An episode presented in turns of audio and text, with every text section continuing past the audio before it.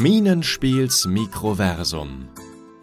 Kopfkino für Daheimgebliebene. Heute mit Ein Drama in den Lüften. Nach Jules Verne.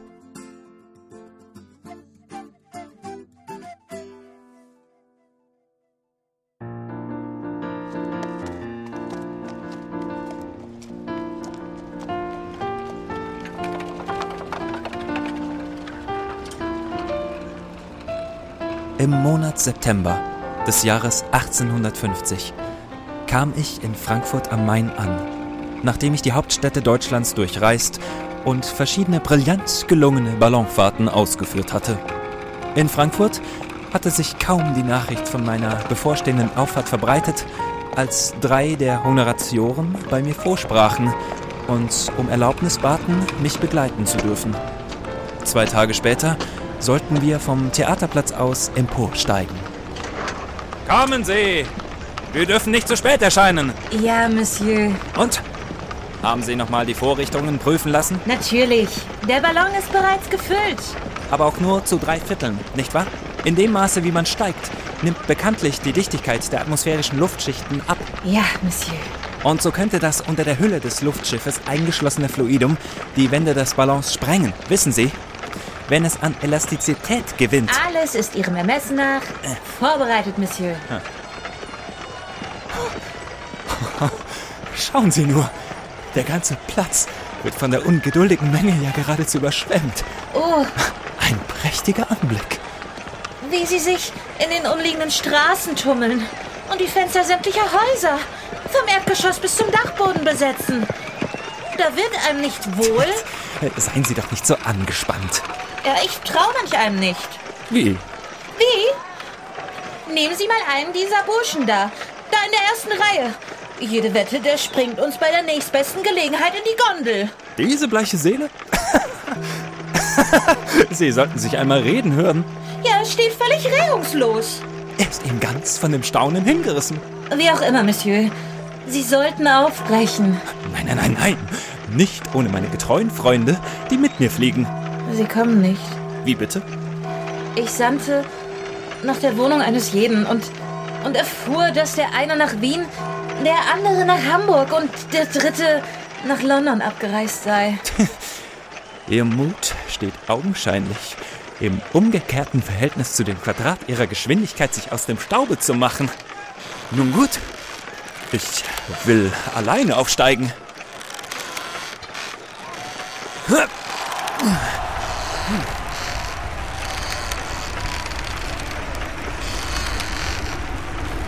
Die zwölf Mann, von denen das Luftschiff an zwölf im Äquatorialkreis befestigten Seilen gehalten wurde, ließen die Stricke gekonnt durch ihre Finger gleiten und der Ballon stieg langsam empor.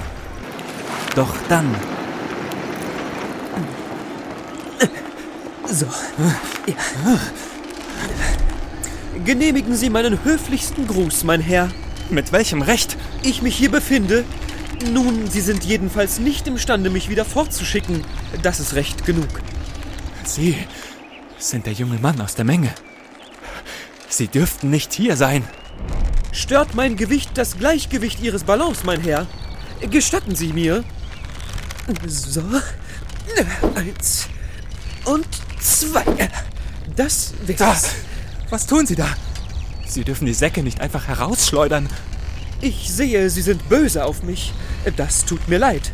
Ich konnte nur die Reise nicht bezahlen und musste eben den Weg des Überfalls wählen.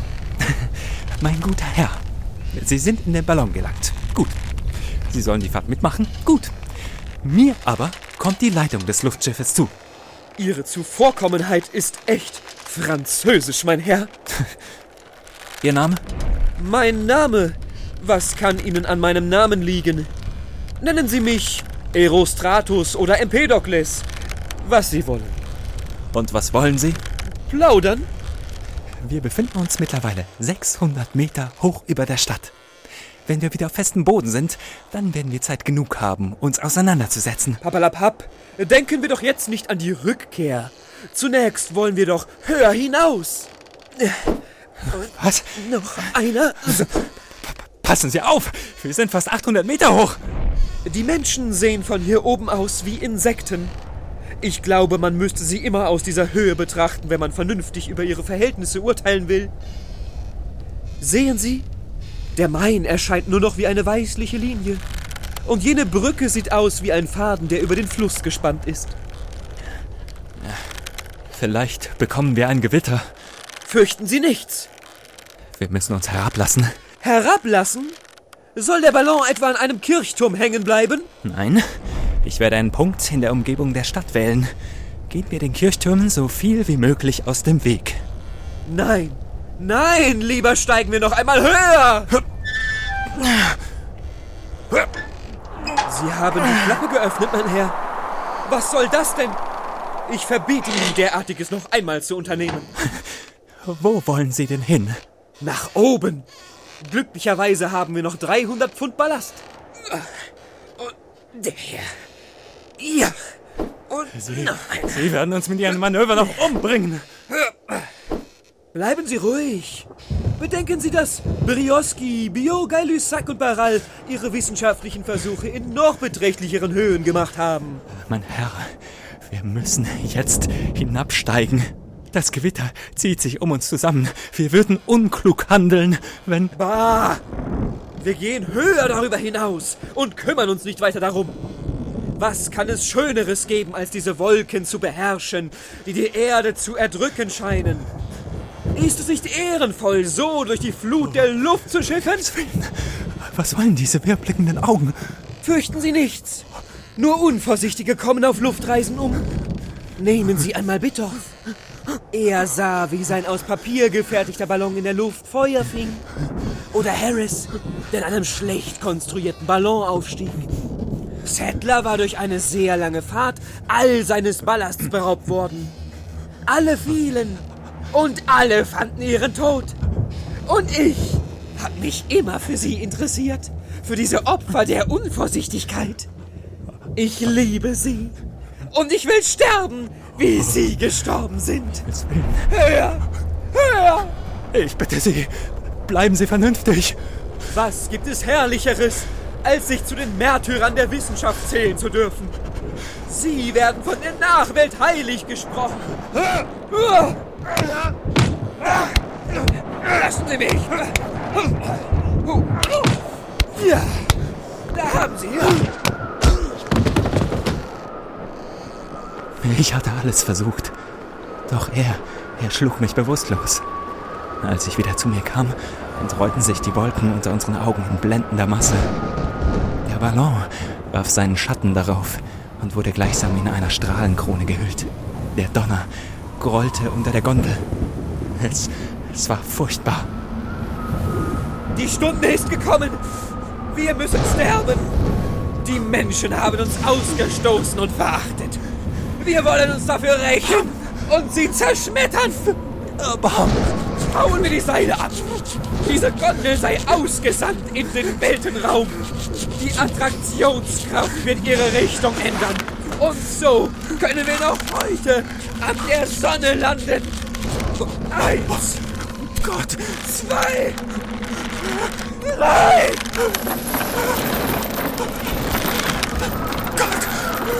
Okay.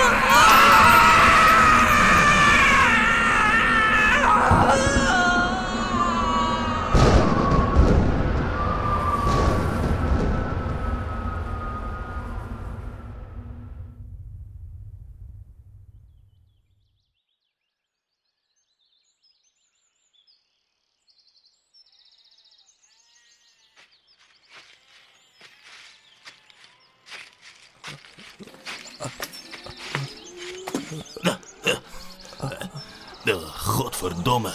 Hey, hey, hey, hey, hey. Wachen Sie auf, Sie kleine Spaßvogel. was ist geschehen? Äh, Sie sind mitten in meine Scheune gelandet, mein Herr. Reichlich äh, unvorsichtig, will ich meinen. Ein Mann. Da, da war ein Mann. Er stieg in meinen Ballon und kappte die Seile. Ich konnte mich noch gerade rechtzeitig retten und an den Seilen halten. Klingt eher so, als habe Sie eine, wie sagt man, äh, Wunder gerettet. Wo, wo bin ich? Gardewig. Etwa 15 Meilen von Amsterdam am Ufer von der Sedersee. Äh, so, jetzt äh, bringe ich Sie aber erstmal in mein Haus. Hä? Sie äh, zittern ja an der ganzen Leib.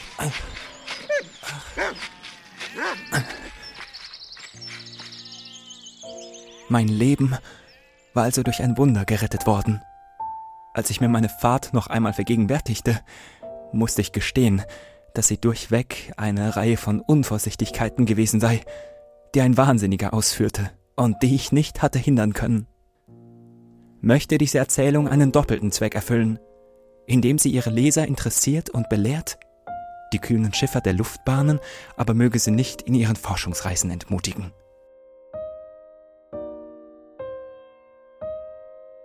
Ein Drama in den Lüften nach Jules Verne. Bearbeitet und geschrieben von Thorsten Schlicht. Gesprochen von Philipp Neuweiler, Matthias Müller, Simone Nowicki und Andreas Reinhardt. Musik von Steffen Astheimer. Foley Artist Simone Nowicki. Sounddesign Franziska Pfaff und Philipp Neuweiler. Schnitt und Grafik Franziska Pfaff. Eine Produktion der Hörspielgruppe Minenspiel.